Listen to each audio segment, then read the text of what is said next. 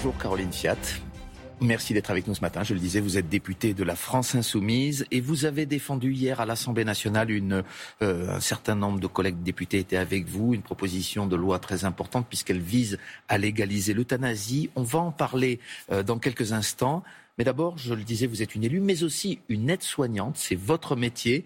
Euh, vous pratiquez notamment au CHU de Nancy. Quel est votre regard de professionnels, de soignantes euh, sur aujourd'hui la campagne de vaccination. 10 millions de personnes ont été vaccinées, se félicite le gouvernement. Qu'en pensez-vous? Il va falloir accélérer. On sait qu'il faut que 60% de la population mondiale soit vaccinée pour qu'on arrive enfin à sortir de ce fléau. On n'avance pas. On n'avance pas assez. On n'avance pas. Euh, il faut vraiment accélérer. 10% de la population française vaccinée alors qu'il faut 60% de la population mondiale. Il faut vraiment mettre le pied sur l'accélérateur. Avançons, avançons réellement et mettons la pression sur les laboratoires pour avoir les doses vaccinales. Il y a un sujet, il y a des questions sur l'administration du vaccin AstraZeneca. Maintenant que se pose le problème de la deuxième dose, on pourrait injecter un autre vaccin. Qu'en pensez-vous, une fois encore en tant que professionnel? Alors moi, j'en pense que je ne suis pas devenue épidémiologiste en faisant de la politique, donc je fais confiance aux médecins s'ils disent qu'on peut mettre un autre vaccin en, seconde dose. Et vous comprenez la défiance qu'il y a par rapport à ce vaccin?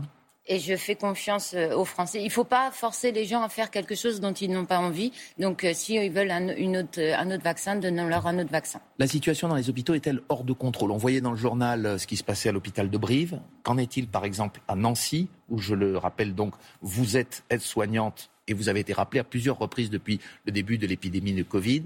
Est-ce qu'aujourd'hui, on est plus que saturé? Est-ce qu'on est débordé dans les hôpitaux, et notamment le vôtre? On est plus que saturé. Euh, ça fait 50% de déprogrammation à Nancy depuis un an, en, moyenne. Hein. Euh, Emmanuel Macron nous annonce des lits de réanimation, mais jamais. On les a. Là, à Nancy, pour avoir des lits de réanimation en plus, on ferme des lits de réanimation pédiatriques. Euh, pour ouvrir des lits de réanimation adultes. Ça veut dire que désormais, on déprogramme des euh, opérations pédiatriques. On déprogramme des opérations d'enfants pour euh, ouvrir des lits de réanimation adultes. Ce n'est pas normal. Ça fait dix mois qu'avec mon groupe, on demande d'aller auditionner les 180 000 infirmiers diplômés d'État qui ont changé de profession parce que ça fait 20 ans qu'on tue notre métier. Ça fait 20 ans qu'on ne nous donne pas les moyens de travailler. Et allons chercher... C'est-à-dire qu'on ne vous donne pas les moyens de travailler, que les rémunérations, par exemple, sont trop faibles Qu'est-ce que ça veut dire concrètement? On est les salaires les moins élevés de l'OCDE. On n'a pas les moyens matériels de travailler. On n'a pas les moyens humains de travailler.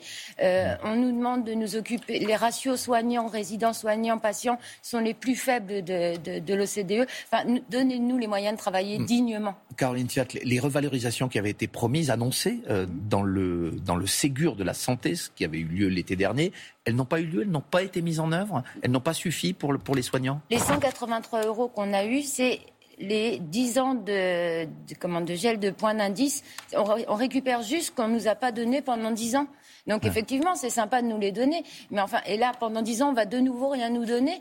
Euh, Donc vous plaidez pour une augmentation massive aujourd'hui encore des rémunérations des soignants pour qu'ils reviennent dans les hôpitaux Oui, preuve en est, là, personne n'est revenu. On ne voit personne courir pour euh, venir faire notre métier, hélas. On en revient donc euh, au débat sur la fin de vie. Vous êtes une des signatrices, euh, d'une co-signatrice du texte qui a été présenté hier par le député non inscrit Olivier Falorni. Un texte qui n'a pu être voté, faute de temps en fait, et euh, face à un grand nombre d'amendements qui avaient été déposés par des députés, notamment de la droite républicaine.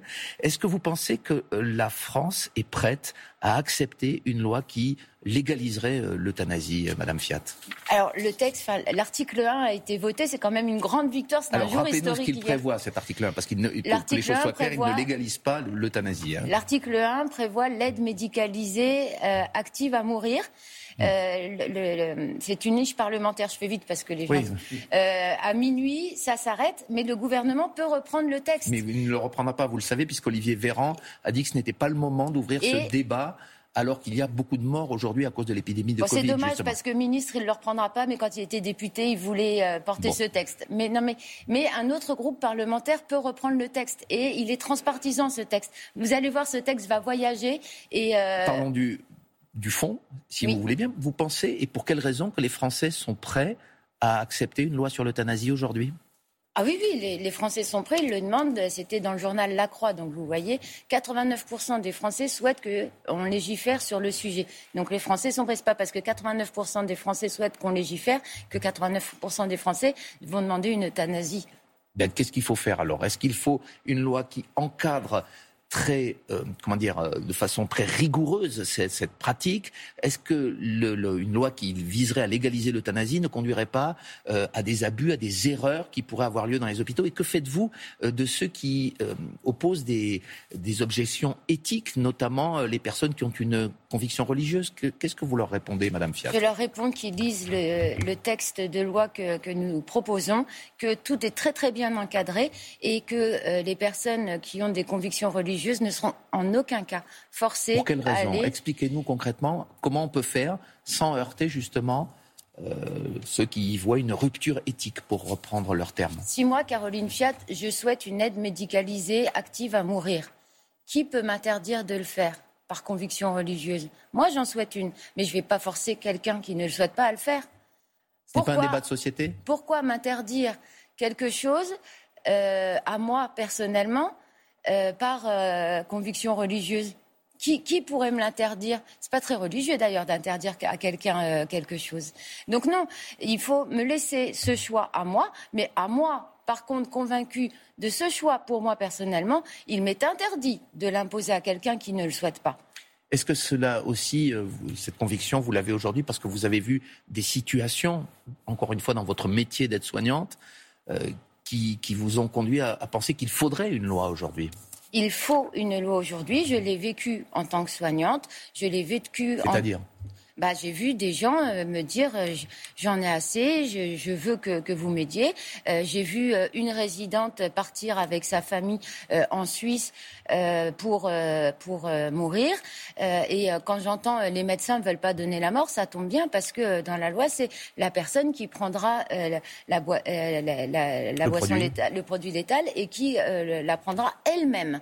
Donc, pas de souci là-dessus. Donc, laissons, laissons faire les choses. Beaucoup de pays légalise déjà. Non, il n'y a pas d'abus. Et euh, stop euh, les fausses informations. Euh, il y, en a assez comme ça dans le pays. Tout autre sujet. Dernière question et je vous demanderai une réponse courte, s'il vous plaît. Emmanuel Macron a annoncé hier le remplacement de l'ENA par une autre école qui s'appellera l'Institut du service public, qui est destinée à rendre moins élitiste à la fois le recrutement et la sortie de l'école de ces hauts fonctionnaires. Vous-même, vous êtes, vous n'êtes pas venu d'une grande école et vous êtes député. Est-ce que ça va dans le bon sens aujourd'hui d'ouvrir la politique à, tous les horizons alors, de créer une nouvelle école Il faut ouvrir la politique à tous les horizons. Euh, preuve en est, une aide-soignante peut être députée. Mais enfin, je pense que là, l'urgence, ce serait peut-être d'ouvrir euh, plus de places euh, en école d'aide-soignante, en école d'infirmiers et surtout plus de places en internat pour qu'on ait plus de médecins. Je pense que là, l'urgence, c'est ça aujourd'hui. Le remplacement de l'ENA, c'était pas urgent. Quoi. Bah, je pense pas qu'en pleine crise sanitaire, ce soit l'urgence. Très bien, je vous ai entendu. Merci beaucoup. Caroline Siad, députée de la France Insoumise. Suite de Télématin avec vous, Laurent. Et bonne